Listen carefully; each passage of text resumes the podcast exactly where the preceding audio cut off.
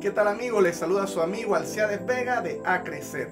En esta ocasión le traemos la primera parte de la vida de Junior Oporta. Una vida llena de luchas, de pruebas, de adversidades, pero también de grandes victorias producto de la manera en la que este gran ser humano enfrentó todas las adversidades que tuvo que vivir. Te invito a que te quedes hasta el final porque estaremos haciendo un extracto con enseñanzas puntuales que nos deja la vida de este gran joven costarricense. Lo prometido es deuda, así es que sin más, la vida de Junior Oporta.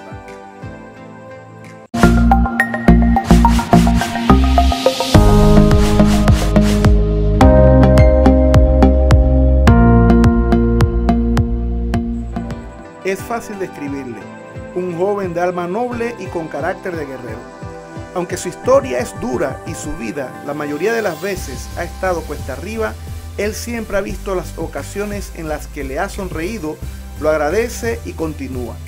Junior Félix Oporta. Nació en El Rama, Nicaragua, localidad ubicada a 260 kilómetros de la frontera con Costa Rica. Su mamá lo regaló a su abuela siendo apenas un bebé y ella lo abandonó en un cañal a los seis meses de edad. Fue allí donde apareció el ángel de su vida, quien para él es su verdadera mamá, Ángela Oporta.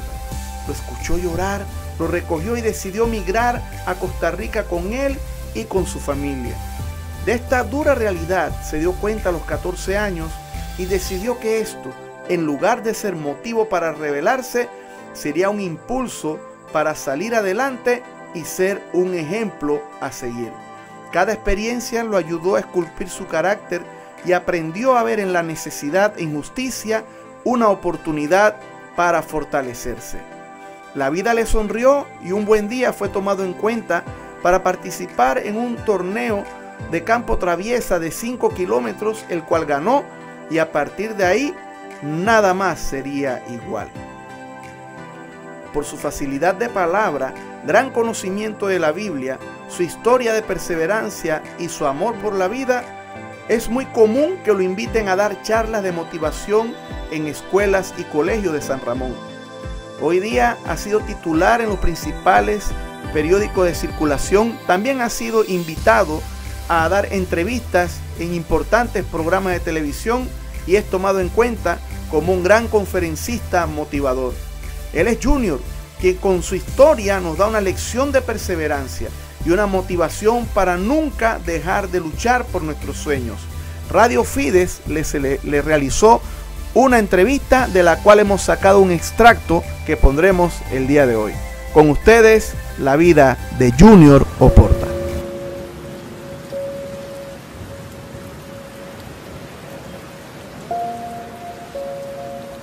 Cada día es, digamos, cada día Dios nos da la bendición para, para despertarnos y seguir soñando. Mientras usted se despierta con un sueño, usted está viviendo. Entonces esa vivencia le da tanta gratitud a la vida que sus mismas energías se llenan para pasar un día súper hermoso en gratitud. Gracias Señor porque me levanté. Hay desayuno, hay comida. Entonces, este, da para decir hoy es un buen día. Pase lo que pase, seguirá siendo un gran día. Junior Porta, aquí frente a ustedes, este, que Dios lo tiene aquí. Te, te, cuento que la vida ha sido de grandes pruebas, por decirlo así, desde que nací, porque apenas nací, este, mi mamá biológica eh, sintió como rechazo por mí y me regaló a mi abuela, ¿verdad? Ya mayor, a mi abuela mayor.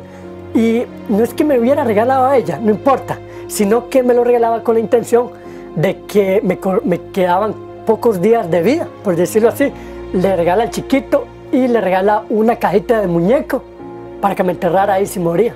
Y le dijo que me enterrara en el patio de la casa de ella. Entonces mi abuela, dentro de su poco juicio que tenía, ¿verdad? Me dejó en el patio de la casa, tirado ahí a la par de un cañón, ajá, de unos cañales. Y este, de ahí una señora, ¿verdad? Mi mamá de crianza, Ángela, que pasaba todas las mañanas a las 5 de la mañana para hacia el trabajo. Todas las mañanas a las 5 de la mañana y escuchaba a un niño llorando, que no era normal escuchar a un niño a las 5 y media. Y desde que ella empezó como a buscar y efectivamente había un chiquito de meses de nacido como llorando, llorando y que ella sintió como un impacto en el corazón de ella con tanto dolor y que se pensó que el ser humano podía dejar botado un chiquito de esos. Entonces, eh, en síntesis, la historia de las pruebas empiezan ahí, en unos cañales rodeados de vida. Me doy cuenta porque la, la, genética y la biología no engañan. Como que había cierto, de parte, digamos, de, de, de los que le rodeaban a uno, no sentía como que yo era bienvenido, digamos, un cierto rechazo, por decirlo así. Entonces, eh, de vez en cuando el amor de hermanos o así, por decirlo así, te decían regalado. Uy, es que usted es el regalado es que usted no es de la familia. Entonces todas esas palabras te iban calando a la vida y te, te, cuestionabas, porque me dicen el regalado, ¿verdad? Así. O este, hasta cierto punto algunos maltratos que a uno le, le, podían hacer, por decirlo así. Pero desde que tengo memoria, hay un corazón, ¿verdad? Que, que, no ha sentido nada de eso. Entonces, a la edad de, de, de 13 años, me doy cuenta que yo no era hijo de la familia sinceramente. Fue un impacto tan grande porque mi mamá en una crisis de pobreza extrema, de, una, de unos años vividos, maltratada, ¿verdad? humillada eh, en todo el sentido de la palabra, este, en algún momento dijo que, que ella no aguantaba más la situación y que probablemente nos iba a dejar, por decirlo así, ¿verdad? Y que no podía más, la misma desesperación. Eh, el, problema del ser humano es pensar de que en una situación crítica usted puede tomar decisiones duras, ¿verdad? decir palabras hirientes. Entonces ella dijo, eh, y me dijo la verdad, Junior, es que usted no, no es esto, no es mi hijo, no lo es. Eh, ellas son mis hijas verdaderas. Entonces, usted humanamente siente, ¿verdad? Claro. Y yo, yo la volví a ver y le dije que no importaba, que yo le iba a sacar adelante que, que yo las iba a sacar adelante, digamos así, que, que más bien le agradecí en el alma que Dios la puso en mi camino para yo ayudarles a ellos y ser como alguien ahí que les podía aportar un granito de arena, para que no me dejara, que no me abandonara, digamos, que no me dejara a esas alturas y que pulsara un poquito que yo podía ser un hombre de bien. Y ya sentía eso en mi corazón, de que podía cambiar todas aquellas palabras negativas por algo bueno. Porque yo me pregunté, seguro esa es la felicidad, pasar tanto dolor. Entonces yo me adaptaba a ese tipo de felicidad que se me maltrataban. Yo decía, seguro esto es parte de la felicidad, entonces voy a estar feliz. Seguro todo el mundo vive lo mismo. Me decía. Entonces me confortaba. No sabía si había otro mundo, pero la gente que me rodeaba ahí, yo decía, seguro esa gente está pasando el mismo dolor que yo, pero son felices. Yo voy a ser feliz también.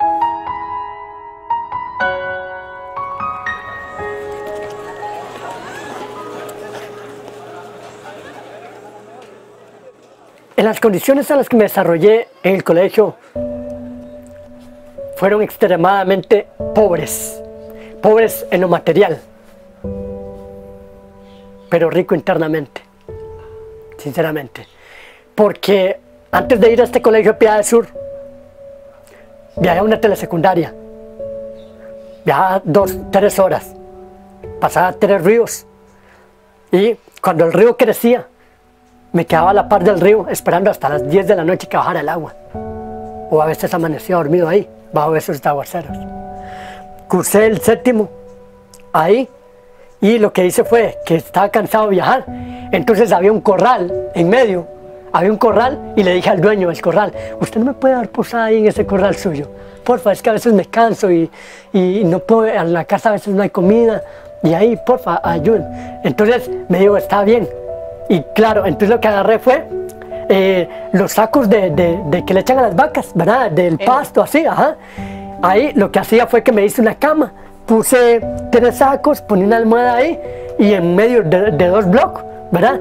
Eh, hacía bloques, perdón, este, metía la leña y me hacía la comida ahí y ponía una capa ahí para que el frío no entraba. Entonces dormía a la par de las vacas, ¿verdad? Ahí dormía y me llevaba una cobija, que le decía, mamá, lleva una cobija y todo eso así, me levantaba a las 4 de la mañana y me iba corriendo, que me quedaba una hora el colegio todavía. Así, unos, unas cuestas que usted no se imagina, unas cuestas que solo en la memoria, ¿verdad? Y en los libros que estoy escribiendo quedan. Y ahí entonces me levantaba en la madrugada y me arrodillaba, dando gracias a Dios a un ser que no conocía pero lo sentía. Yo dije, buenos días, hoy es un gran día dentro de mí. El que me mandó a este mundo, por favor, ayúdeme. Yo necesito llegar con todas las energías al colegio para que no noten que yo soy un, un muchacho infeliz. Un muchacho, ¿verdad? Con hambre. Claro. Que tengo hambre, que ellos tienen plata, van a, les van a dejar en carro, les van a dejar a caballo. Yo soy feliz. Y llegaba aquella fuerza, aquel gozo, aquella alegría, ¿verdad? Y pasaba todo el día.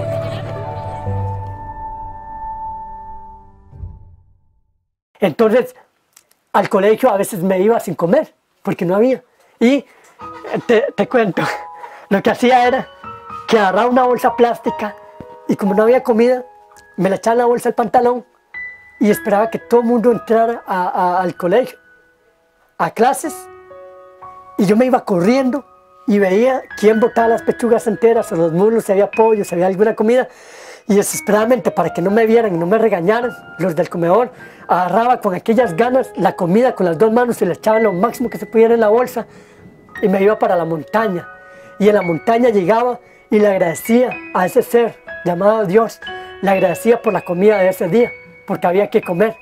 Entonces yo decía, me como esta parte, me aguanto el almuerzo, cuando me voy durante el camino voy ahí agarrando poquitos de muslos y la otra parte se la llevo a mi, a mi familia diciéndole que era una bendición que me daba.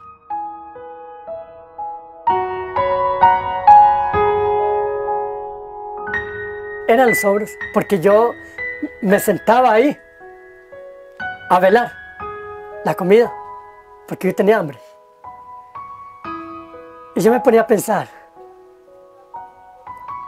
ellos lo tienen todo, la rica comida, tienen becas, uno no tiene nada, pero los velaba ahí como la hora que comía, esperando que terminaran y que agarraran la comida entera a veces que decían que cochinada de comida, decían ahí que cochinada de comida, y uno por dentro, yo le decía a Dios, perdónalos, no saben lo que dicen, digamos, porque así, y tiraba la comida, y esos sobros era lo que yo me comía, que estaban bien, estaban enteros.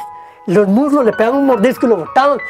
Entonces yo me terminaba de comer todo, me iba para la montaña y me quedaba ahí un ratillo agradeciéndole al hombre porque había comido, porque ese día había comido.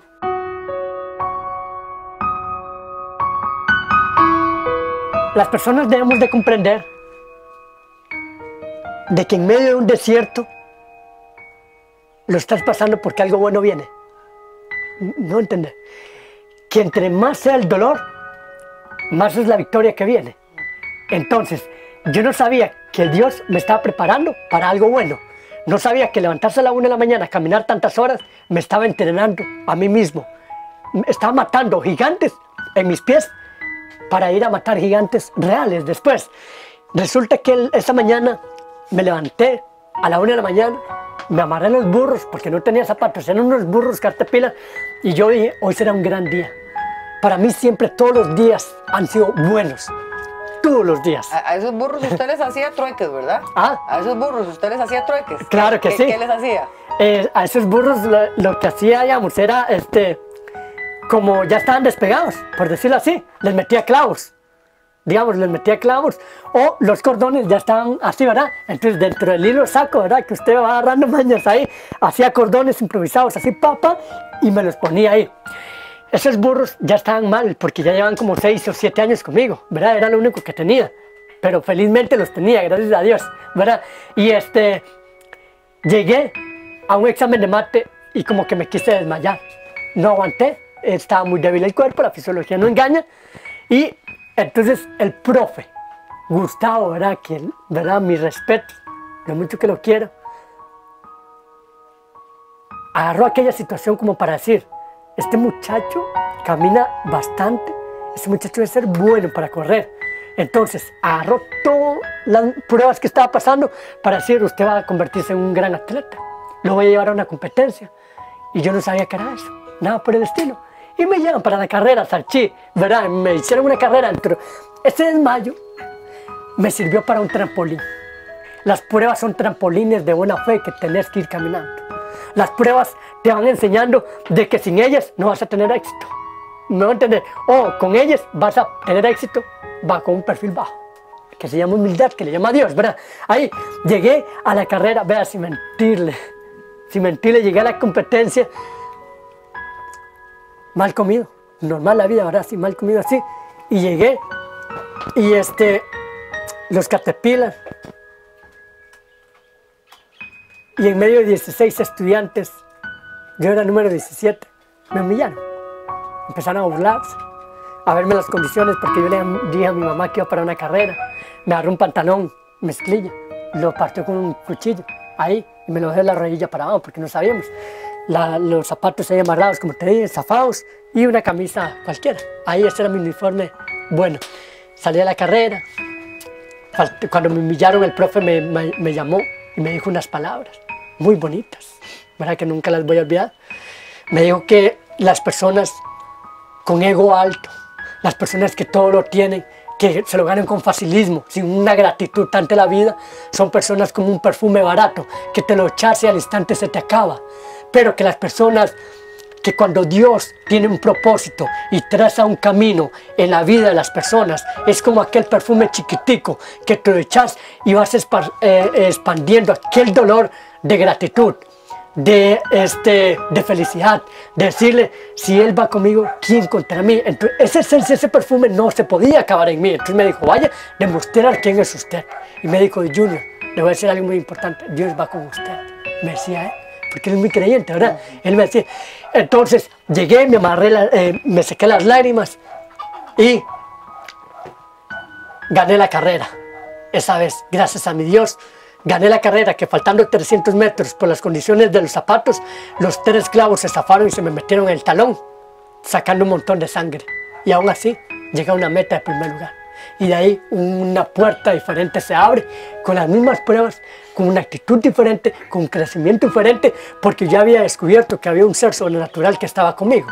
Entonces, las grandes pruebas que ya se venían, ¿verdad? Que estaban, era gratitud a Dios, porque para usted enfrentar la vida la que estaba viviendo, solo la fuerza de Dios lo puede ayudar. Esfuérzate, sé valiente. Entonces yo me esforzaba y quería ser valiente, pero cuando estaba débil era cuando él más fuerte me hacía. Interesante todo lo narrado por Junior Oporta. Una entrevista edificante de la cual podemos sacar cinco aspectos puntuales, siendo el número uno la fe que tenía Junior Oporta en Dios. Él sabía que en medio de toda la situación Dios tenía el control de todo y por eso él podía seguir avanzando sabiendo de que Dios le estaba cuidando. Como número dos tenemos la gratitud. A pesar de la vida de penuria, de prueba y de dificultades que él estaba viviendo, él agradecía en todo momento a Dios por los, los mínimos detalles que él pudiera encontrar en su vida. Esto generó en su corazón una alegría, una felicidad que solamente proviene de alguien que tiene su confianza puesta en el Creador, sabiendo que a los que aman a Dios todas las cosas nos ayudan a bien.